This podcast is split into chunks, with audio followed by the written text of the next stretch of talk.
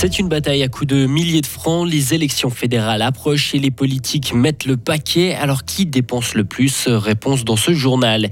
Et autre campagne, celle pour le château de Romont qui succédera à Villy-Chorderet. La course bat son plein.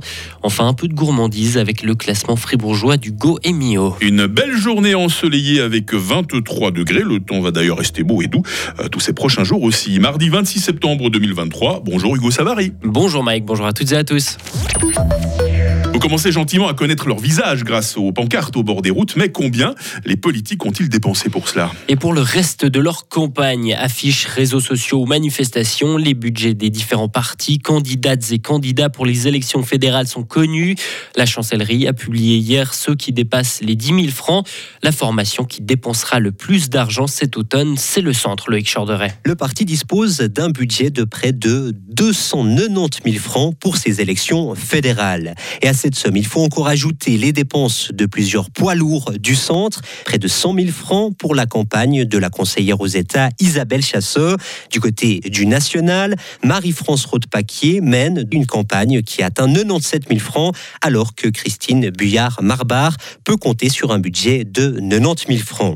Malgré ces gros montants, ce n'est pas une élue du centre qui dispose des plus gros moyens pour faire campagne cette année.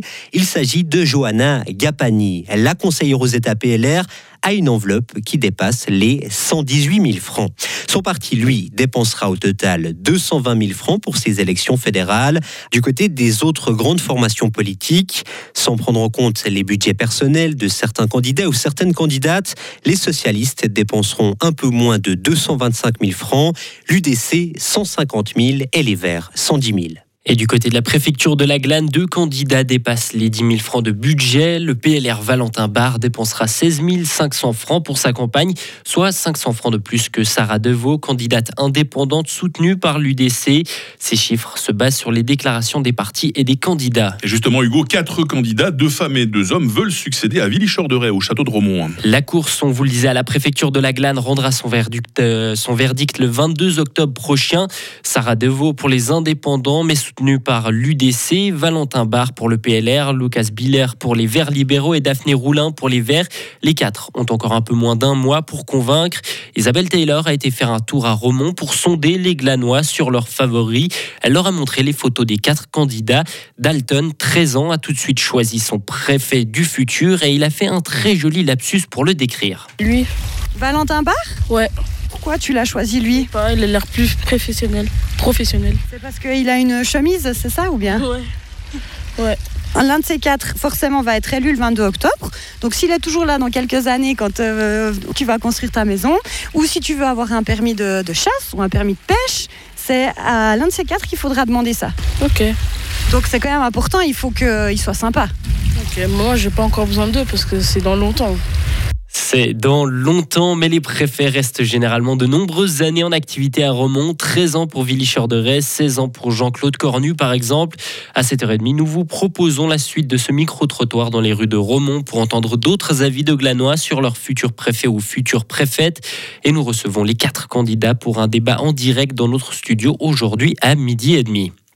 La meilleure table du canton de Fribourg est le restaurant des Trois Tours. La cuisine de Romain Paero obtient 17 sur 20 dans l'édition 2024 du Goemio. Le guide culinaire a fait paraître hier son catalogue des meilleurs restaurants du pays. À la deuxième marche du podium, le Pérol à Fribourg de Pierrot Ayer qui perd un point.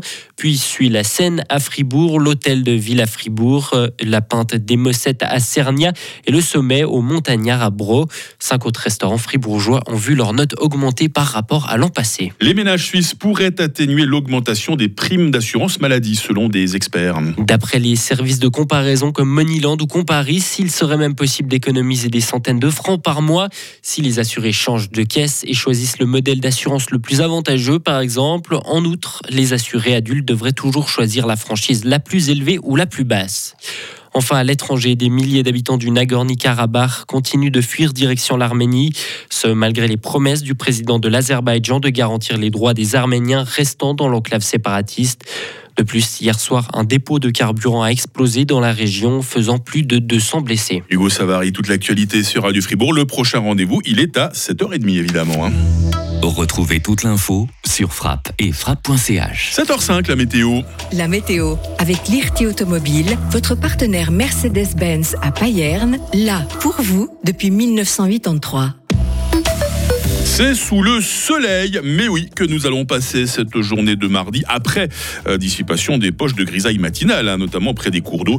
Et sachez que la visibilité sera excellente en altitude, hein, tout particulièrement à partir de 1500 mètres. Euh, toujours la petite laine de rigueur le matin avec 7 degrés à Romont, 8 à Fribourg, 9 à Morat et 10 à Châtel-Saint-Denis. Par contre, cet après-midi, vous pourrez sans encore problème vous balader en t-shirt avec 21 degrés à Bulle et à Charmey, 23 degrés à Fribourg et à Estavayer-le-Lac.